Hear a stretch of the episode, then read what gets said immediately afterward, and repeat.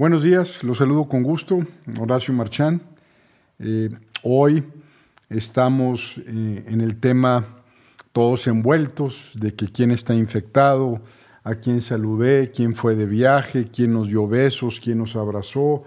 Eh, y, bueno, por un lado hay un tema peculiar, hay un tema curioso, pero antes de entrarle a lo que yo veo como algo fascinante en relación a la conducta humana y lo que está pasando y lo que dice de nosotros como colectivo y lo que dice de nosotros como individuos, eh, pues quiero hacer mención de que definitivamente es una cosa seria, va a haber muertos, hay gente luchando por su vida en este momento y, y también hay gente luchando por su vida con otras enfermedades.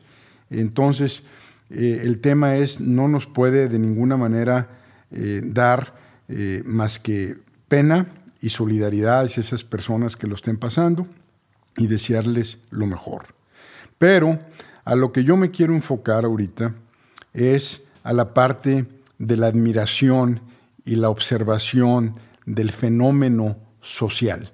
Esa es la parte en la que me quiero centrar, esa es la parte que me llama la atención y tengo algunas reflexiones eh, que a lo mejor pueden servir como para ver las cosas de una forma un poquito diferente quizás. Eh, lo primero es que la vida no es lineal, no es una gráfica con un eje Y, un eje eh, X, donde yo grafico mi vida, ups and downs, para arriba, y a final de cuentas, pues todos aspiramos a tener una gráfica que de perdido ande entre los 30 y los 45 grados, para los que les gusta la geometría. Eh, yo creo que la vida más bien es de círculos constantes, de abrir y cerrar, de iniciar y terminar, de movernos de un proyecto a otro, de una edad a otra, de una serie de conexiones y relaciones sociales a otras y si tenemos la suerte, pues de tener unas relaciones básicas eh, donde haya intimidad y que esas crezcan y evolucionen a través del tiempo. Y voy a hablar un poquito de esto más al final, como una realización de, bueno, eh, ¿qué es lo que finalmente queda? Entonces, primero, la vida es de círculos, de abrires y cerrares, ¿verdad? La segunda cosa que quiero poner sobre la mesa es que hay dos pulsiones básicas en los humanos que obedecen a la biología, eh, a la filosofía, a la metafísica, a las religiones, a los mitos, a la psicología, y ese es que nacemos y morimos. O sea, constantemente estamos siendo recordados de nuestra muerte, de nuestra intrascendencia o que somos seres completamente aleatorios. Algunos filósofos inclusive tienen el atrevimiento, y me encanta el atrevimiento, de conectarnos con las cucarachas, de que tenemos el mismo tipo de relevancia ante el cosmos. Eh, y hay otros filósofos que definitivamente exaltan la lucha personal, la conciencia para admirar el cosmos, etcétera, etcétera. ¿no? Entonces, nacemos y empezamos a morir y cuando estamos niños, pues no nos imaginamos que nos vamos a morir y de repente llega el choque de la muerte, no voy a, ver más a la gente que quiero y ya no voy a comer paletas y ya no voy a ir al cine, ya no voy a jugar Nintendo. y para un psique como el de un niño resulta muy fuerte eh, la idea de que va a morir. Entonces entra la religión, entran las ideas, entran mecanismos de soporte, creación de los humanos para eh, inculcarle el hecho de que no morimos, de que la vida eterna existe, y eso ayuda al golpe inicial. Eh, la enfermedad es un recordatorio de la muerte, por eso, aparte del malestar que nos ocasiona, de el, aspecto de limitar nuestra vida, el, aspecto de afectar a otros que nos cuidan, eh, además de la disfunción personal, familiar, social que genera, profesional, está el tema del el recordatorio de la muerte. ¿no? Entonces, las dos pulsiones pues, son nacimiento, muerte, eh, psicológicamente, allá por el año de 1900, un psiquiatra irreverente, eh, para algunos medio loco, que experimentaba con drogas, eh, para conocer más sobre el psique humano, llamado Sigmund Freud, acuñó los términos eros y tánatos. El eros está relacionado etimológicamente con lo erótico, con la libido, con la pulsión creativa, con el nacimiento, con el renacimiento, con las flores, y por otro lado está el tánatos, ligado a la destrucción, a la conquista, a la muerte, a la violación, a la disipación de la materia y, al final. Entonces tenemos al eros, como una energía vital eh, asociada naturalmente al sexo, a la creatividad, eh, al, dinamismo, a la vitalidad, y tenemos por otro lado el decaimiento y la muerte. Todo lo que hacemos eh, durante la vida pareciera que está conectado a uno de esos dos conceptos o a uno de esos dos principios. para efectos prácticos, hacemos cosas que nos acercan a la vida y hacemos cosas que nos acercan a la muerte. Estamos con personas que nos acercan a la vida y estamos con personas que nos acercan a la muerte. Y esa es la síntesis de lo que ocurre. Eh, y esa es eh, el enfrentamiento que tenemos como individuos, como especie, de que vamos a terminar y que quizás no exista absolutamente nada, o quizás, como Francis Bacon decía, pues no vaya a ser verdad, mejor me porto bien, o, como decía Tomás Alba Edison respecto a la suerte, que él no creía en la suerte, que él era un científico muy riguroso, obviamente un genio experimental y de ciencia, pero que tenía colgada una herradura en la puerta. Entonces le preguntaron, oye, ¿y esa herradura? No, pues yo no creo en la suerte, pero por si las moscas no vaya a ser verdad, ahí está eh, la herradura para ver si me genera suerte. Entonces, eh, ligado a estos principios y a estas pulsiones y a estos círculos de abrir y cerrar, de muerte, renacimiento o de nacimiento y muerte, etc., hay dos emociones muy poderosas eh, en las personas. Por un lado está la ansiedad. La ansiedad eh, obedece a la pulsión de la libido, del espíritu creativo, de la voluntad de conseguir algo. La ansiedad. La ansiedad viene de lo que tengo y de cómo estoy eh, frente a lo que quiero obtener y lo que quiero ser. Eh, los verdaderos sueños no dejan dormir. Eh, e, ese es un principio de, energía vital que está queriendo acomodarse, que está queriendo manifestarse, que está queriendo producir. Y pues la gente eh, en estos tiempos eh, a veces no controla su ansiedad, a veces llega a niveles patológicos, empiezan los ansiolíticos, los ribotriles, los tafiles, los lexotán y todas esas cosas, que dicho sea de paso, esas benzodiazepinas eh, son para uso de muy corto plazo y, e infelizmente hay mucha gente adicta a esas cuestiones. Hay señoras que en las bolsas traen su ribotril y su tafil. Hay señores que lo guardan en la bolsa de su pantalón. Si se van de viaje, no vaya a ser que se pierda. Y bueno, la benzodiazepina en uso prolongado o en uso incorrecto es un seguro a la, a, la, a la, pérdida de lucidez, a la pérdida de salud, a la pérdida de claridad mental, a la pérdida inclusive de un bienestar eh, físico. Aguas con las benzodiazepinas. No estoy diciendo que estoy en contra, estoy en contra del mal uso y estoy en contra del uso prolongado y de la automedicación. El antídoto para la ansiedad pues es estructurar eh, eh, el tiempo, hacer un plan de trabajo, clarificar qué es lo que estoy buscando y abocarnos a, crearlo. ¿no? Si eso no es posible, porque a veces la ansiedad son pulsiones eh, que no alcanzamos a, descifrar, entonces en ese caso pues hay otros mecanismos, está la pintura, la poesía, la música o cualquier emprendimiento de tipo creativo que nos permita que nuestra energía de líbido, la creativa, eh, pueda florecer. Yo sí siento que hay gente que muere porque no puede expresarse.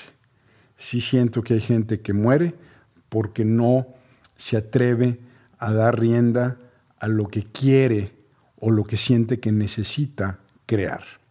Entonces, eh, en el tema de la ansiedad, aparte de, dejarnos que se manifieste dentro de nosotros, está pues las, digamos, las técnicas tradicionales y antañas, la más poderosa que conozco, este, obviamente la meditación. Eh, la meditación, en mi opinión, debería de educarse y de enseñarse en las primarias para que la gente estuviera equipada con esa herramienta a través del tiempo y, la meditación yo creo que en unos 50, 100 años va a ser obligatoria, mandatoria, en colegios, universidades, kinders, familias y demás. Eh, y bueno, eh, también está disciplinas como yoga, kung fu, qigong y todas las que quieran. La cosa es que la ansiedad es, una, es un boleto a la vida, no es algo que queremos acabar con ella, porque si no, nos vamos ahora a la depresión.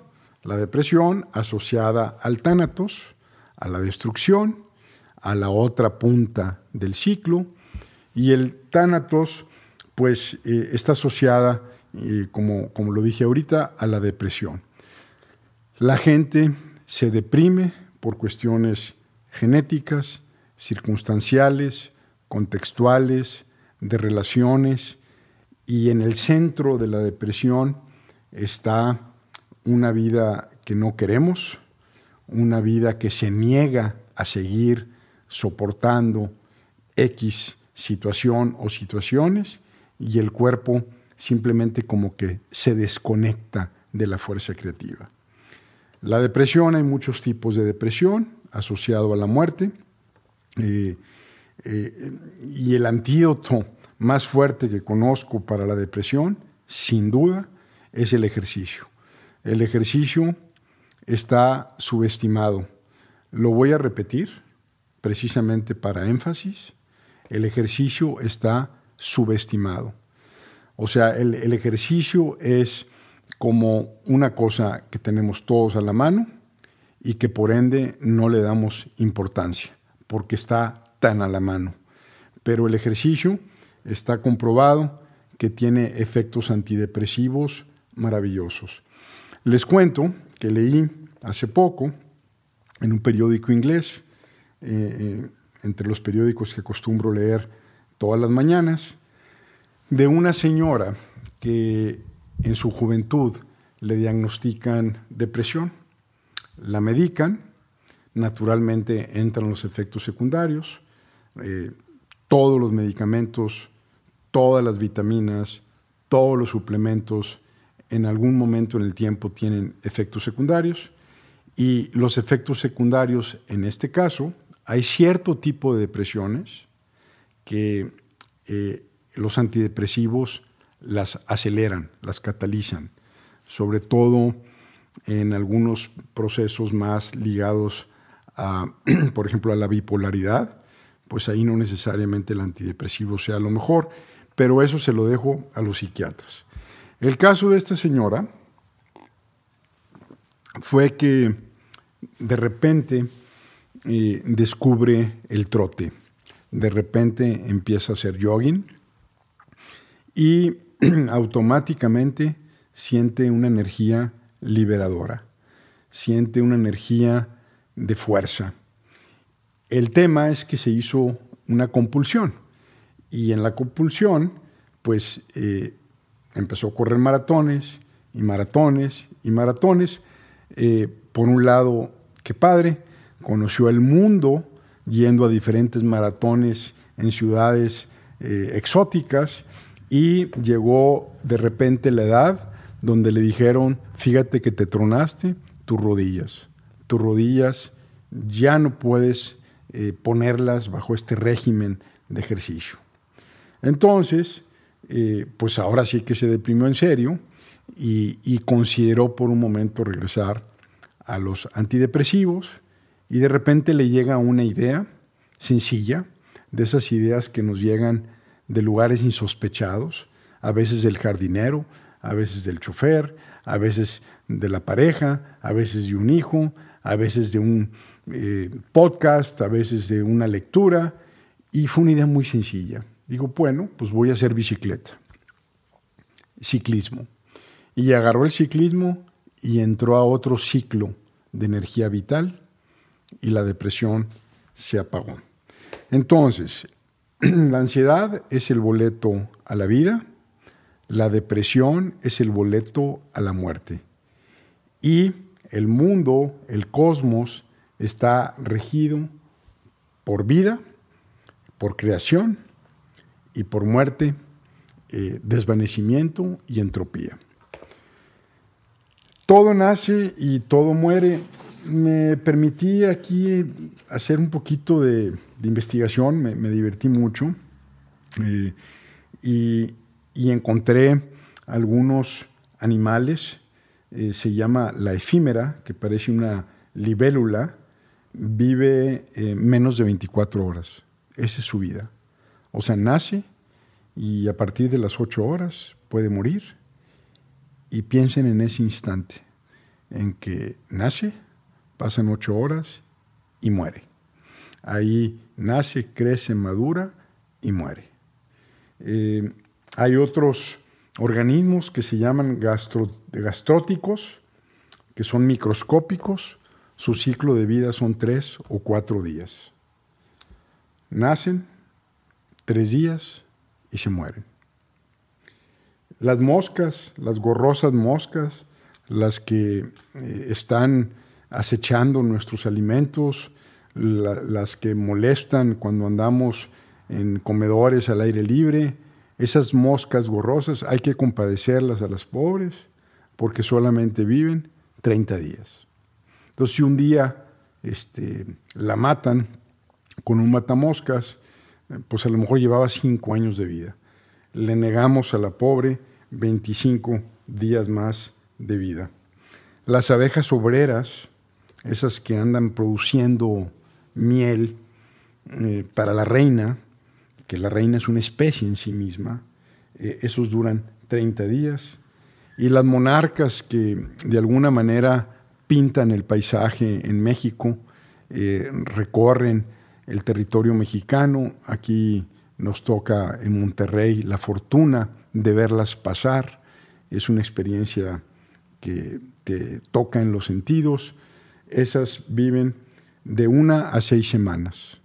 Entonces, eh, a veces en el trayecto, pues mueren, otras nacen y siguen las siguientes generaciones, eh, pues siguiendo con el proceso migratorio que esperamos que siga, que no afectemos el ecosistema y las espantemos o provoquemos eh, su extinción. Por otro lado, eh, bueno, ¿y qué animales son los que más viven? Datos curiosos.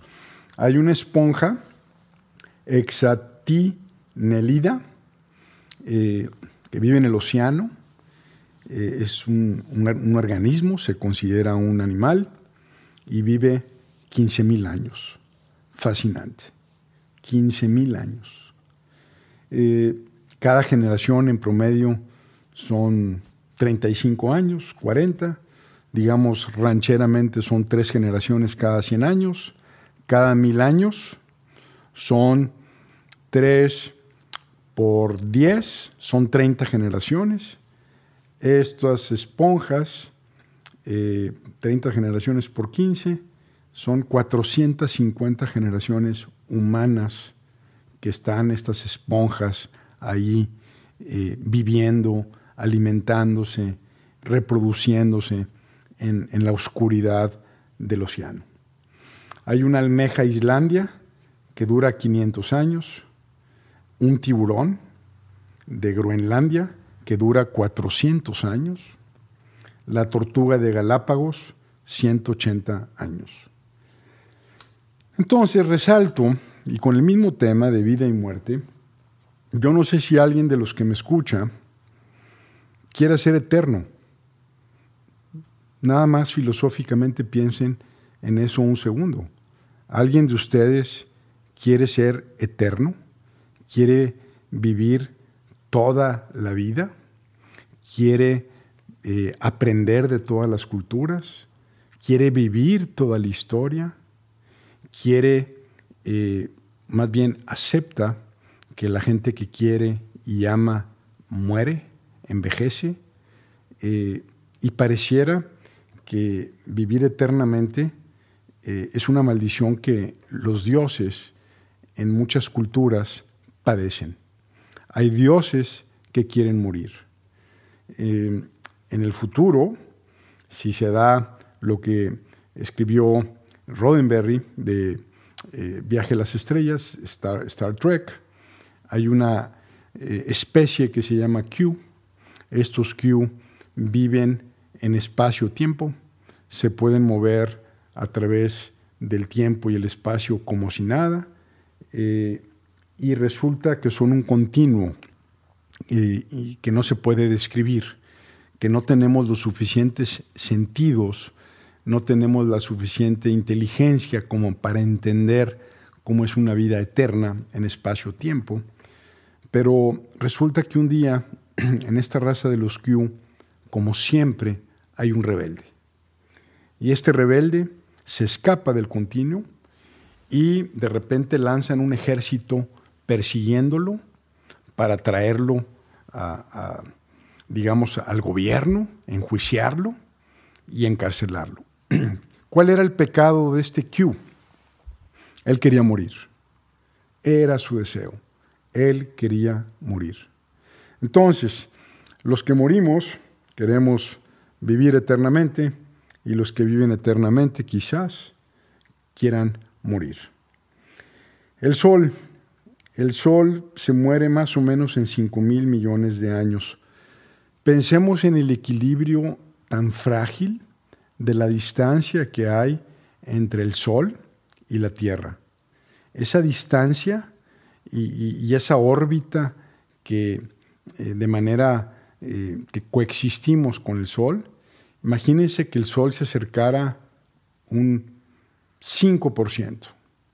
Imagínense que se alejara un 5%. Eh, el sol que sentimos en la playa o en la calle, cuando salimos, volteamos a ver el sol, cerramos los ojos y sentimos los rayos del sol que bañan nuestra cara, que bañan nuestro cuerpo. Estamos tocando al sol. El sol nos está tocando. Pero si se acerca un 5%, nos quemamos, desaparecemos, eh, eh, literalmente nos incendiamos. Si se aleja un 5%, nos congelamos. Entonces vean el frágil, la fragilidad de la vida y me recuerda de la efímera, de esa que les dije que parece libélula, que vive solamente ocho horas. ¿no? Entonces, el Sol se va a morir. Si se muere el Sol, pues se acaba la galaxia. Y, a final de cuentas, eh, pues esa es la historia en el macrocosmos. Esa es la historia allá en el espacio. Ahorita, está explotando una supernova, está estallando una estrella gigante una explosión millones de veces más fuerte que la bomba atómica, está detonándose sin testigos en alguna galaxia y este caos que viene de esa violencia, eventualmente, eh, a la fuerza de la gravedad y todos los procesos químicos y de física que ocurren, va a ir agarrando su órbita y se va a ir creando otra galaxia quizás, otros planetas quizás, pero por un segundo veamos a, las galaxias y a los planetas y al espacio, veámoslas como una guerra constante, un choque entre estrellas, explosiones, creaciones, empiezas, eh, eh, estrellas perdón, que, que mueren lentamente, estrellas que explotan, los hoyos negros, en fin. Ahí en el universo está la lucha idéntica a nuestro cuerpo, a los microorganismos que están luchando ahorita contra la entropía, contra el decaimiento eh, hacia la vejez, contra la disipación de la materia, están luchando eh, los anticuerpos eh, justamente para prevenir que nos enfermemos o si entra algún agente extraño, el cuerpo lucha para expulsarlo. Entonces la lucha que se da en el cuerpo, que se da a nivel de partículas subatómicas, microorganismos, se da en el fondo del océano, se da allá en las estrellas y como decía Heráclito, el filósofo romano que vivía eh, en Efesos, allá ahorita eh, que se conoce como Turquía, él decía simplemente que todo comienza con la guerra. Y en la guerra, pues es, está asociada al Tánatos. Eh, seguimos aquí con, con, el tema ahora del fin del mundo desde el punto de vista mitológico y religioso. Eh, ¿por qué los humanos, desde que tenemos conciencia, estamos pensando en que se va a acabar el mundo? El diluvio universal es un eh, eh, fenómeno que está registrado en docenas de culturas, miles de años antes del Viejo Testamento, y, todo el mundo en diferentes partes del planeta, en diferentes continentes, está pensando sobre el fin del mundo. Se piensa o se pensó y está documentado, está registrado, es cuestión de buscarlo, donde el mundo va a ser inundado, donde van a quizás perecer los injustos, los infieles, los, los que cometen delitos, los que no merecen la vida eterna, y solamente se van a salvar los justos. Nosotros estamos muy conectados con lo greco, eh, greco-romano en la parte de cultural, Grecia-Roma, y en la parte religiosa estamos conectados eh, con la parte judeo-cristiana.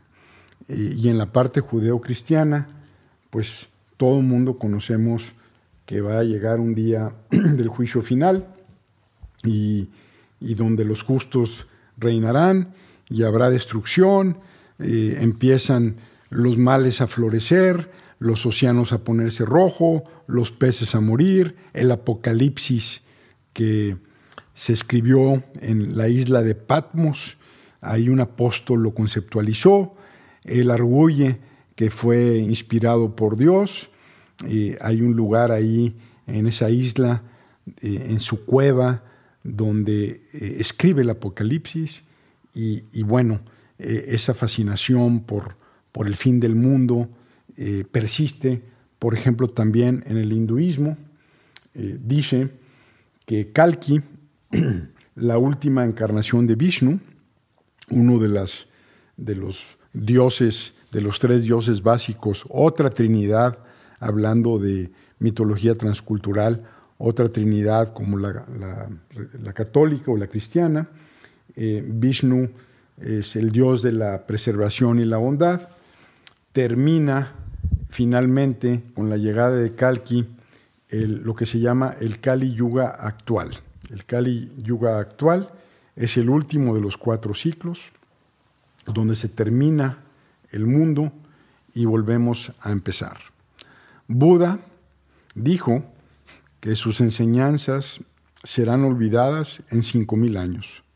Bueno, qué bueno que era modesto, 5.000 años de conocimiento budista, pues la verdad tienen su mérito, pero en la visión de la eternidad, pues no son nada.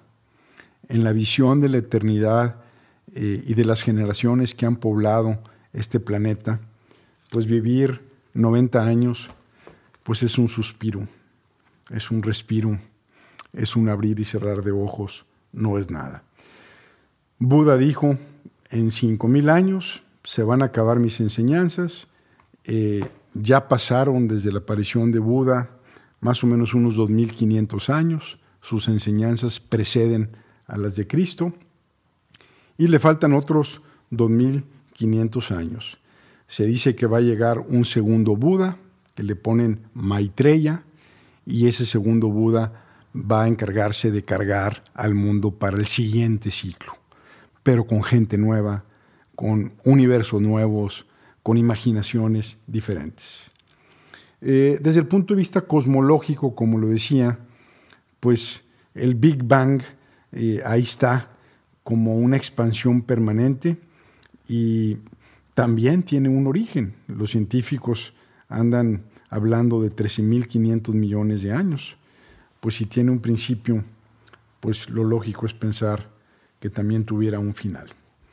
Eh, Shiva, la diosa hindú, que también es parte de la Trinidad hinduista, lo que, se conoce como el Trimurti, eh, es simultáneamente asociada a la creación y a la destrucción.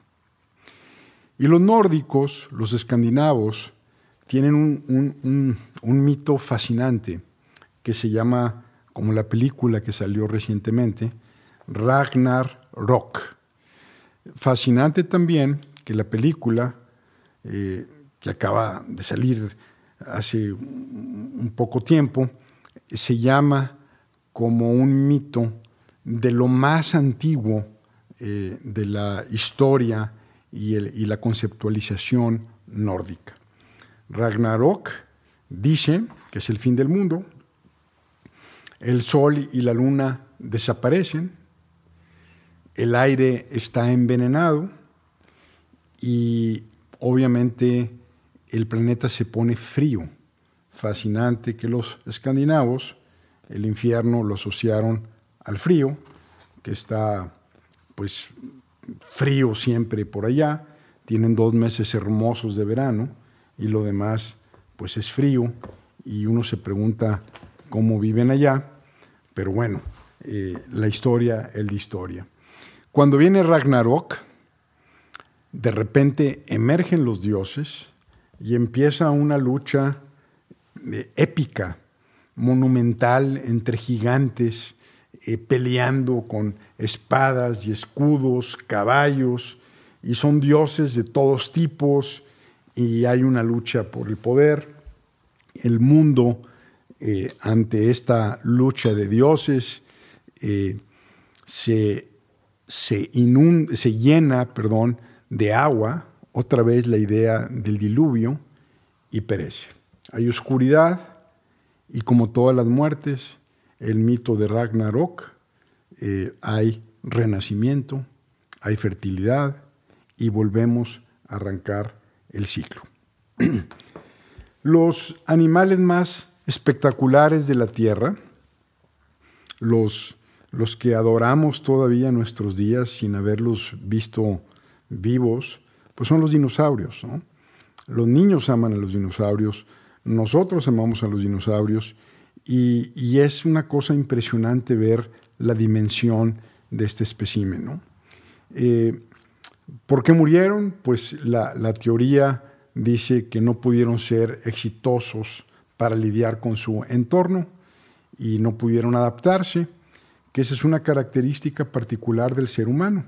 Un paréntesis.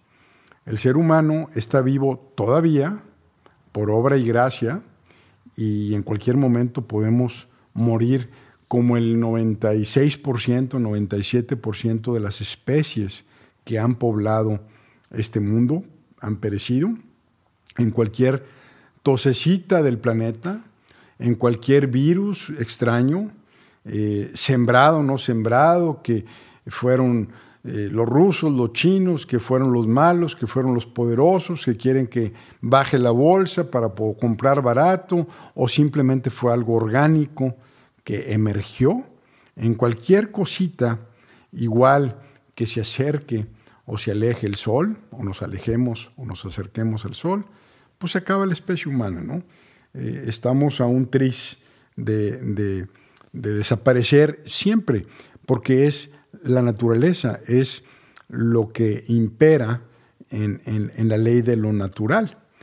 Si a eso le agregamos que primates que somos, o sea, eh, chimpancés que somos, más o menos como un 97% de nuestro ADN o DNA es idéntico al de un chimpancé, pues digo, nomás véanlos y algunos pues vamos a creer que nos estamos viendo en el espejo, cómo hablan, cómo se mueven, cómo socializan, cómo tienen relaciones sexuales, cómo se pelean, cómo se agreden, cómo asesinan.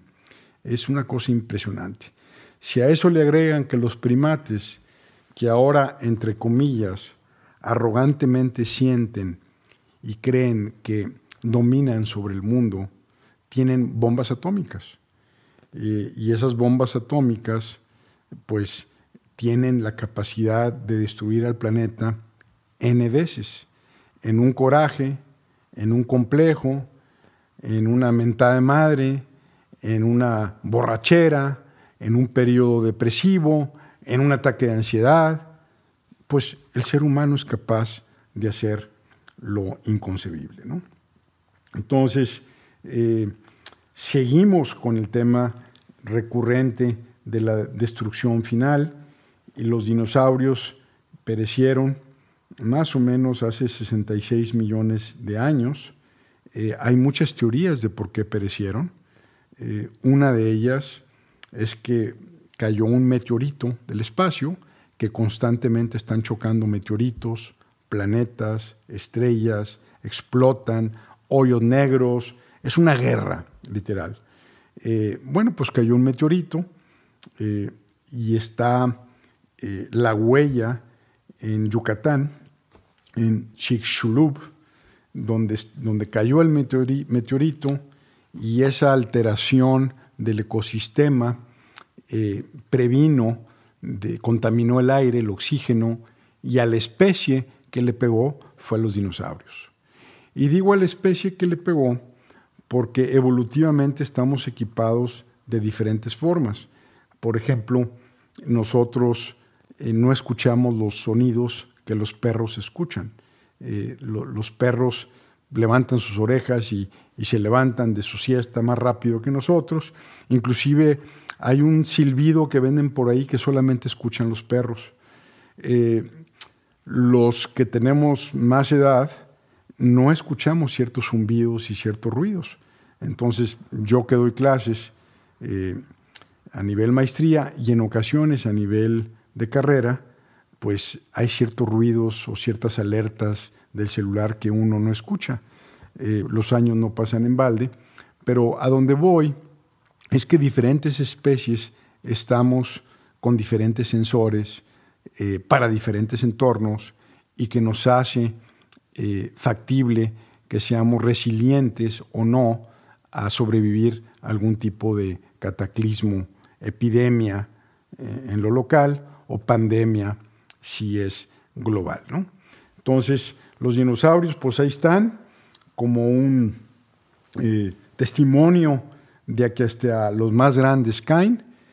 Y luego eh, hay un señor que se llama Michael Rumpino eh, y otro eh, Ken Caldura, el primero de NYU, la Universidad de Nueva York, el seguro de Carnegie Institute, y se, puso, se pusieron a estudiar y encontraron ciclos de que cada 26 millones de años habrá extinciones masivas publicaron su paper en un journal es controversial, no todos los científicos están de acuerdo con ellos, pero finalmente dicen que ha habido varias extinciones en el planeta a través del tiempo. Esta ciencia que se atreve a publicar esto y que tienen evidencia para soportarlo, se conecta con una teoría de Mu, aunque tiene diversos nombres, que dice que los seres humanos eh, hemos muerto varias veces y que al morir nuevamente empieza el ciclo de la evolución, como si fuera un reset. Se acaba la especie humana, eh, hay microorganismos que están ahí navegando entre el mar y la tierra, esos microorganismos de repente se reproducen y luego pues se parecen a renacuajos y luego nos parecemos a algún tipo de eh, serpiente marina y luego nos, nos salen eh, las patas y luego caminamos en la tierra y luego algunos se quedan arrastrándose en cuatro, otros evolucionan y empieza Darwin una vez más, una vez más y una vez más. Entonces, ahí de repente nos encontramos con cosas fantásticas. La especie humana, si fuera cierto que estamos reseteados y ha habido extinciones humanas en otras ocasiones, nos asombramos al ver al mundo bajo un ángulo de arqueología. Y decimos, oye, ¿cómo es posible que alguien haya dibujado las líneas de Nazca? Si se recuerdan de las líneas de Nazca, esas son las que desde un avión eh, en Perú se alcanzan a ver dibujos gigantes de un eh, eh, mico, de un chango, de un simio o de un cangrejo o de un ave que está en pleno vuelo. Entonces dicen, oye, no puede ser, ¿quién dibuja kilométricamente para que se pueda apreciar desde el espacio estas figuras. Es decir, si no estamos elevados en el espacio, no podemos apreciar la magia de esas rayas de Nazca que están sobre la Tierra. ¿Quién se va a molestar a dibujar eh, y a trabajar en cosas que solamente pueden ser apreciadas desde el aire? Nos preguntamos los humanos actuales. Y en México hay un astronauta maya, el rey de Pacal. Eh, búsquenlo porque es impresionante. Pacal se escribe con K. Eh, es un, eh, pues un rey, aparentemente, que está en una imagen dibujada con el estilo de los mayas, densa, con mucha geometría, y está sentado en lo que parece ser una nave espacial, está observando por un telescopio, trae un respirador eh, en la nariz y, bueno, cuando lo vean, no me crean, no, no, no quiero eh, entrar al mundo de lo especulativo eh, y clavarme ahí, si acaso entro es para ver la perspectiva general y lo que dice del psique, pero búsquenlo y se van a asombrar que literalmente parece un astronauta. Eh, hay otra eh, en, Italia, el astronauta de Val Camonica, eh, donde son dibujos que están hechos sobre, sobre la pared, sobre, en una cueva, y se ve que algo que parece cascos. Entonces, no es que lo crea, no es que diga que estamos cerca de, de perecer para que haya otra otra especie humana que reine, entre comillas, sobre la tierra. Eh, simplemente estoy hablando nuevamente, y me regreso al principio, de los círculos de, que se abren y que se cierran, del eros, de la libido, de la reproducción y la creatividad, y del tánatos, la violencia, la entropía, la disipación. Y, bueno, en, el Popol Vuh de los mayas, dice que estamos viviendo en el cuarto mundo, ya fallaron tres y en el 2012, acuérdense del pánico de que íbamos a, perecer, la maldición de los mayas, la predicción de los mayas, y aquí seguimos eh, vivos. Entonces, medio cerrando, eh, este podcast estuvo un poquito más eh, largo de lo, de lo normal, pero tiene, en mi opinión, mucho que decir a la luz de lo que está pasando, que también va a pasar, va a terminar, vamos a solucionar, vamos a sobrevivir en el, en el espíritu optimista. Y hay por lo menos otras dos formas más de ver esto de la creación y la destrucción. Y me voy a ir eh, en concreto a la psicología social, al aspecto de la sociología. ¿no? Eh, ahí eh, está el inconsciente colectivo.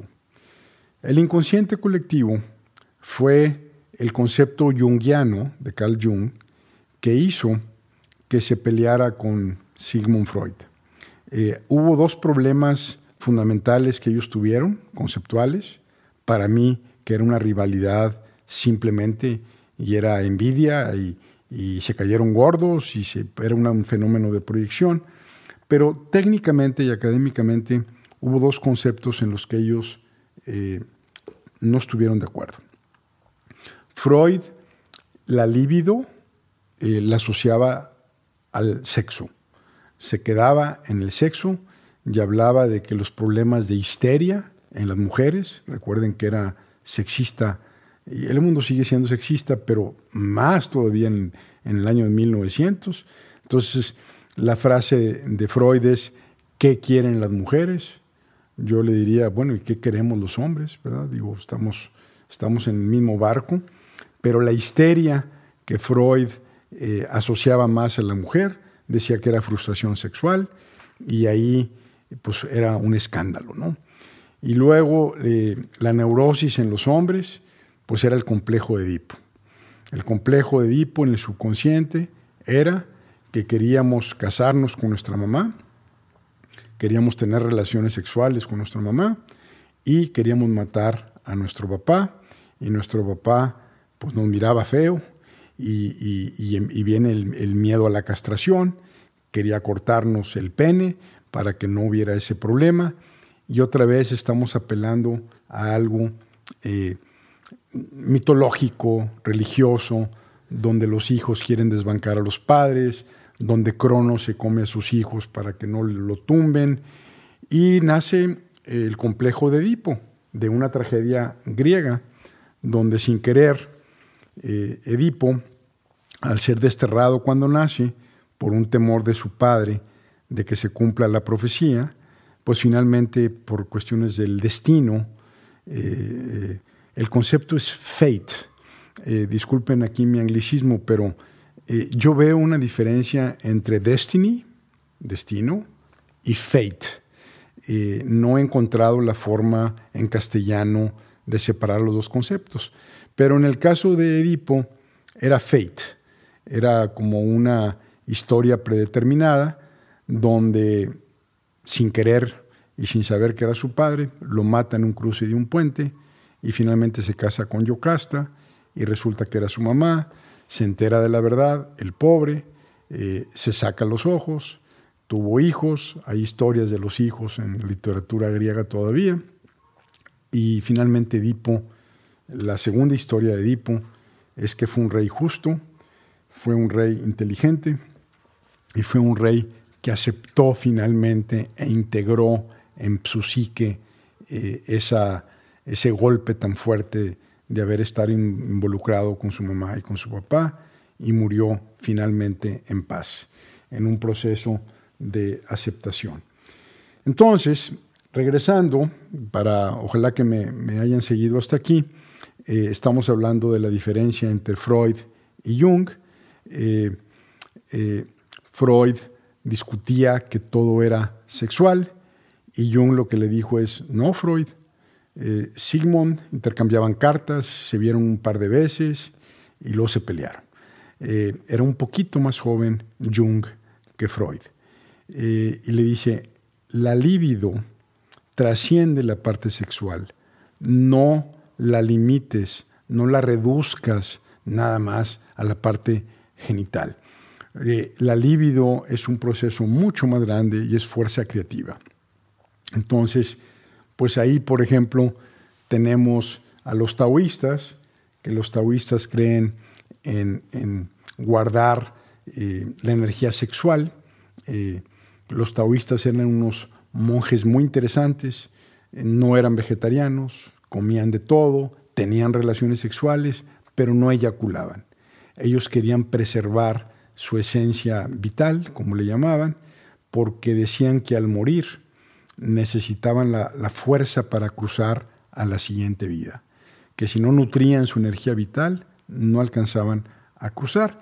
Y por eso hay algunos deportistas, Muhammad Ali, el más conocido, que antes de una pelea limitaba sus relaciones sexuales, y también hay historias de cómo monjes, eh, curas, padres, al eh, no explorar por devoción, por hábito, por mandato, por lo que sea su parte sexual, florece en una producción literaria impresionante, florece en, obra artística y así sucesivamente. Entonces el primer pleito entre Freud y Jung fue la libido eh, es más que el sexo y la segunda y aquí lo voy a conectar con todo lo que hemos venido hablando, eh, la segunda es el inconsciente.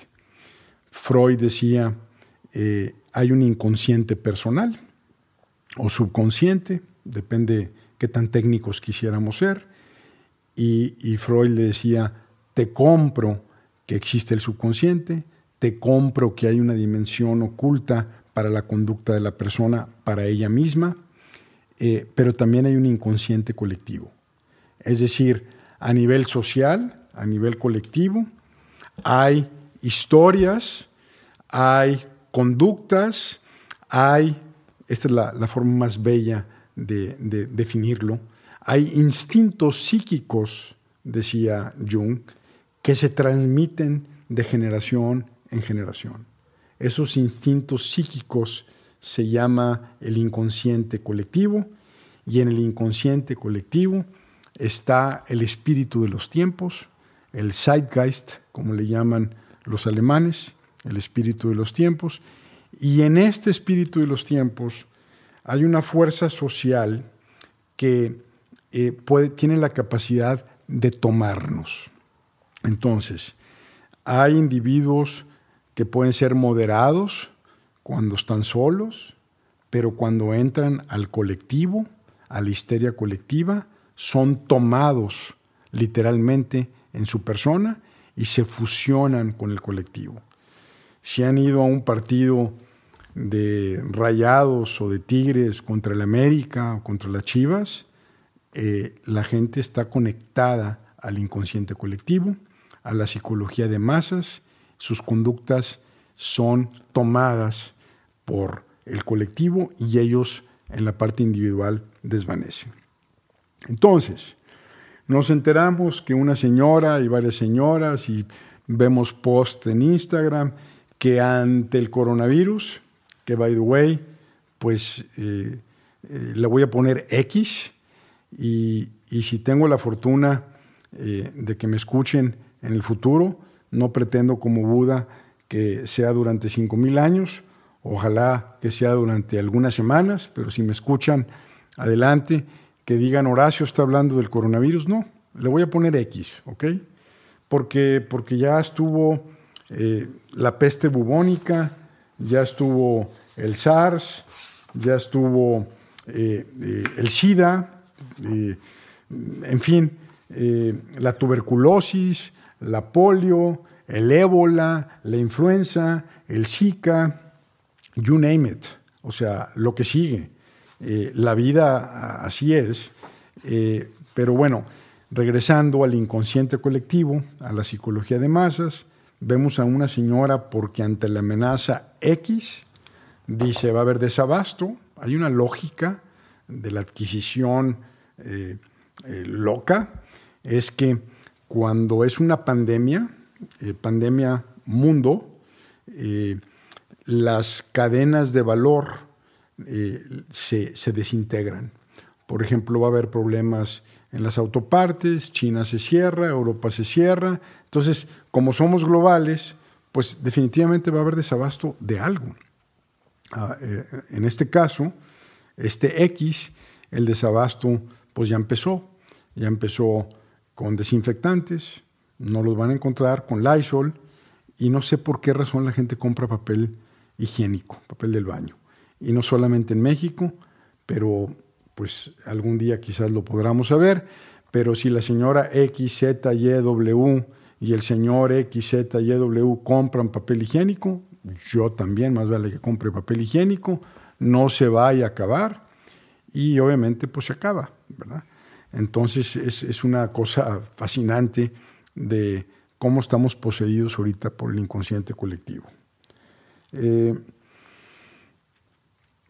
quiero cerrar este, eh, les, les, sigo, les vuelvo a preguntar, ¿alguno de ustedes quiere ser eterno? Ahí se los dejo, es una reflexión infinita, es una reflexión maravillosa y pues quiero cerrar diciendo que eh, me quedo fascinado ante la conducta humana, ante el movimiento social, ante el número ahora de, mensajes en redes sociales y a través del teléfono móvil. O sea, esto está potenciado para bien y para mal, eh, potenciado por el tema del pánico que genera, el miedo irracional que genera, pero discutiría, arguiría que como no conocemos mucho del fenómeno X actual, pues no, puedo juzgar si es una conducta exagerada o no, porque no hay conocimiento específico al respecto. Eh, la enfermedad en sí, en este caso el coronavirus, eh, vemos que trae índices de muerte muy parecidos a, a, otras enfermedades.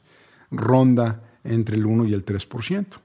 Promediamos rancheramente el 2, 2%, se parece a algunas otras o es un poco más grave que otras. Obviamente elevado a millones de personas, pues es mucho, es mucha tragedia, es mucho dolor, pero a final de cuentas eh, es una eh, situación más que en este caso está potenciado por las redes sociales. Lo bueno del pánico, ¿qué es? Lo bueno del pánico para mí es que, qué miedo, no me toques, no me beses, no me agarres, este, zafos, chócala con el codo, etc.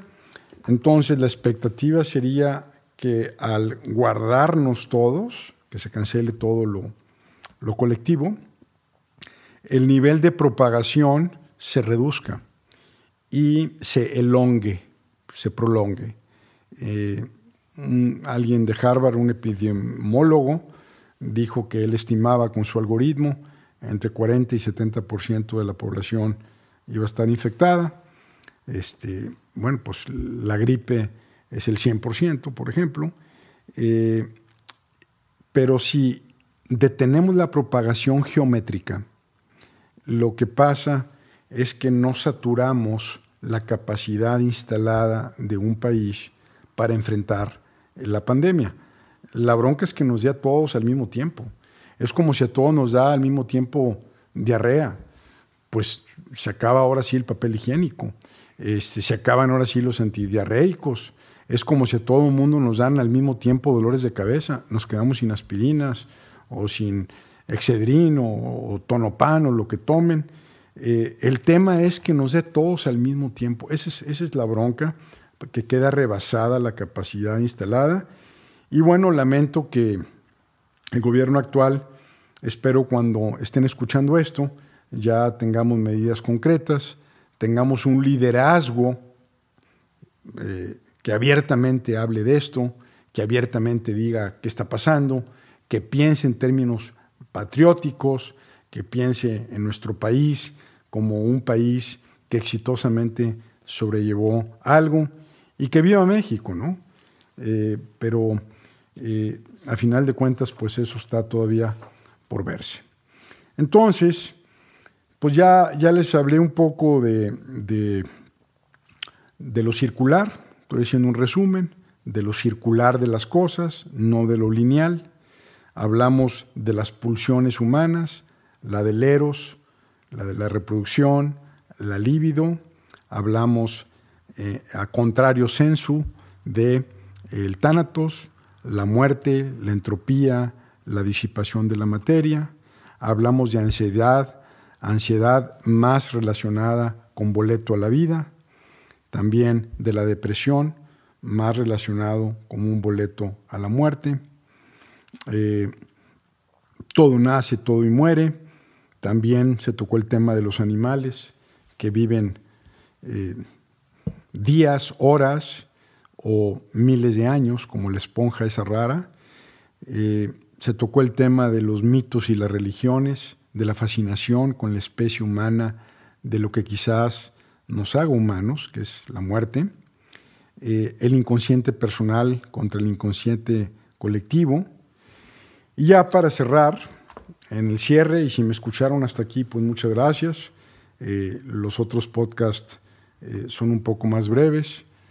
Eh, también les anuncio que de repente voy a tener invitados con temas muy específicos relacionados con la idea de poder personal, desde el punto de vista personal, y estrategia desde el punto de vista de organizaciones. ¿Qué significa todo esto? O sea, ¿con qué me puedo quedar de todo este análisis?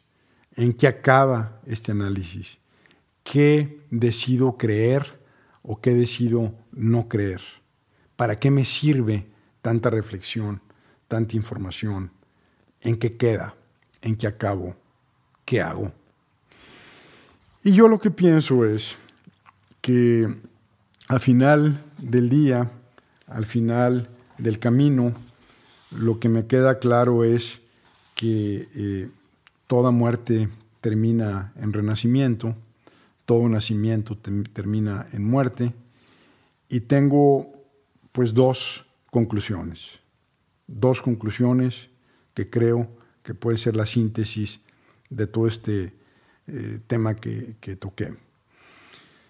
Si hay tantas dudas, hay tantas, tantos ángulos infinitos y me parece muy bello, ¿eh? déjenme decirlo, me parece muy bello los misterios humanos, me parece muy bello eh, el que no sepamos, el que no podamos concluir, porque eso eh, es lo que mantiene viva a las cosas, lo que le da vida a las discusiones. Cuando algo se conoce, se muere. Cuando algo se concluye, eh, perece. Dos más dos son cuatro. Tan tan. Este, cuando está el misterio, el misterio tan bello de la vida, pues esto nos da para, para todo lo que ha ocurrido en el mundo a través del tiempo. Mitología, filosofía, religión, psicología, el significado por la vida. Entonces, ante tanto misterio, yo concluyo, repito, en dos cosas. Uno, pues vivir la mejor versión de mí mismo. O sea, mientras peras y manzanas, mientras certezas e incertidumbres, yo concluyo, digo, voy a tomar una decisión de vivir la mejor versión de mí mismo. Porque si viene al mundo, hay varias versiones, y me ha tocado vivir varias versiones, y depresión y ansiedad y, quiebras de negocio y, bueno, algún día les platicaré. Me siento orgulloso de traer este, muchas cicatrices eh, que me las veo cada vez que me veo en el espejo, cicatrices emocionales, cicatrices intelectuales, cicatrices eh, de, significado. Y yo creo que hay que llegar a la muerte llenos de cicatrices simbólicas o reales, porque eso denota una vida eh, plena. Entonces, sé que todos tenemos la posibilidad de vivir varias versiones, casi como en mundos paralelos, si nos vamos a, al string theory, eh, que no le voy a entrar ahorita el Spring Theory porque esto se, se, se, elonga todavía más o se alarga, pero un día voy a tocar de esto. Eh, eh, tenemos diferentes versiones. Yo decido vivir la mejor versión de mí mismo y dedicarme a cultivarme físicamente. Ya lo dije, el ejercicio está subestimado. quiero matar al ego, no quiero que el ego me domine. El ego me ha hecho hacer muchas estupideces. Lo tengo tan herido el ego que creo que ya es lo suficientemente humilde como para volverme a elevar. Eh, la humildad es el principio del aprendizaje. La humildad es el principio de la evolución. Entonces, mejor, mi mejor versión en lo físico, mi mejor versión en la parte de la humildad contra el ego, mi mejor versión en la parte mental. no quiero meterme químicos, ni, ni estupefacientes, ni drogas, ni nada por el estilo. No lo juzgo, cada quien su camino. Yo decido y he decidido ya después de todo este, este tiempo que gracias a Dios he vivido, que quiero tener lucidez mental. La lucidez para mí eh, es un regalo de Dios y, no la quiero contaminar. Eh, y el tema espiritual, pues ese es el que más gorro me pone, es el que más lata me da. Eh, el tema espiritual es una búsqueda todavía más divertida, menos sencilla que levantarme a hacer ejercicio, que hacer yoga, que meditar. La parte espiritual, bueno, tiene un reto magnífico, pero sigo luchando por mi mejor versión de mí mismo. Uno, vivir la mejor versión de uno mismo. Y dos, entregarnos. Entregarnos este, al otro, a los otros, en un acto de, poner a otros antes que uno. Eh, el, el héroe que rompe con la maldición, el que da su vida por otros.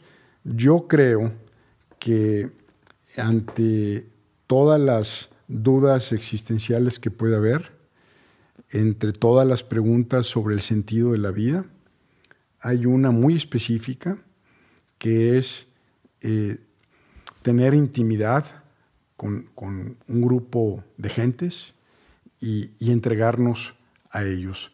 Yo sí creo que la trascendencia y el significado de la vida puede radicar en entregarnos a otros de manera humilde y si no puedo contestar las grandes preguntas de la vida, de, dónde venimos, qué hago aquí, para dónde vamos, lo que sí puedo hacer es eh, que la gente que está cerca de mí reciba algo eh, que espero que le den el valor, porque a veces damos y, no, no se valora, pues hay que averiguar qué es, tener intimidad, tener conversación, eh, pensar en otros. Entonces, pues las dos cosas, vivir la mejor versión de uno mismo y dos, entregarnos a otros, se reduce, ahora sí, en una sola cosa, en vivir el día de hoy. Eh, entre tanta navegación que hice eh, en este podcast, que hablé de, pues, de muchas cosas, al final de cuentas es hoy, lo único que existe y lo único que tenemos. Entonces, si de una manera tranquila, eh, ecuánime y con un cierto toque de sabiduría, porque hay una diferencia enorme entre ser inteligente y tener conocimiento y ser sabio. Pues yo prefiero ser sabio que, que saber muchas cosas. La sabiduría la asocio a saber vivir. El conocimiento lo asocio a pues, a una eh, lucha interminable por, por agregar más, más ideas en la cabeza, pero la sabiduría, a final de cuentas, es estar aquí, ahora, concentrados en nosotros, en lo que damos y a sabiendas de que estamos dando lo mejor de nosotros mismos hoy, ahorita. Para terminar, son las 13:14, o sea, tengo horario militar, es la 1:14 y ahorita espero haber hecho alguna pequeña contribución hacia los que me escuchan. Y, y ahorita eh, voy a comer y ahorita voy a hablar con mi hija y ahorita voy a hablarle a un amigo que está enfermo, espero que no sea coronavirus, y así sucesivamente. Entonces, pues quedan las preguntas abiertas, queda la filosofía eh, obviamente viva y, espero que pues, se hayan eh, intrigado con algo de lo que comentamos. Les agradezco que me escuchen y espero volvernos a encontrar por aquí. Que tengan buen día. Gracias.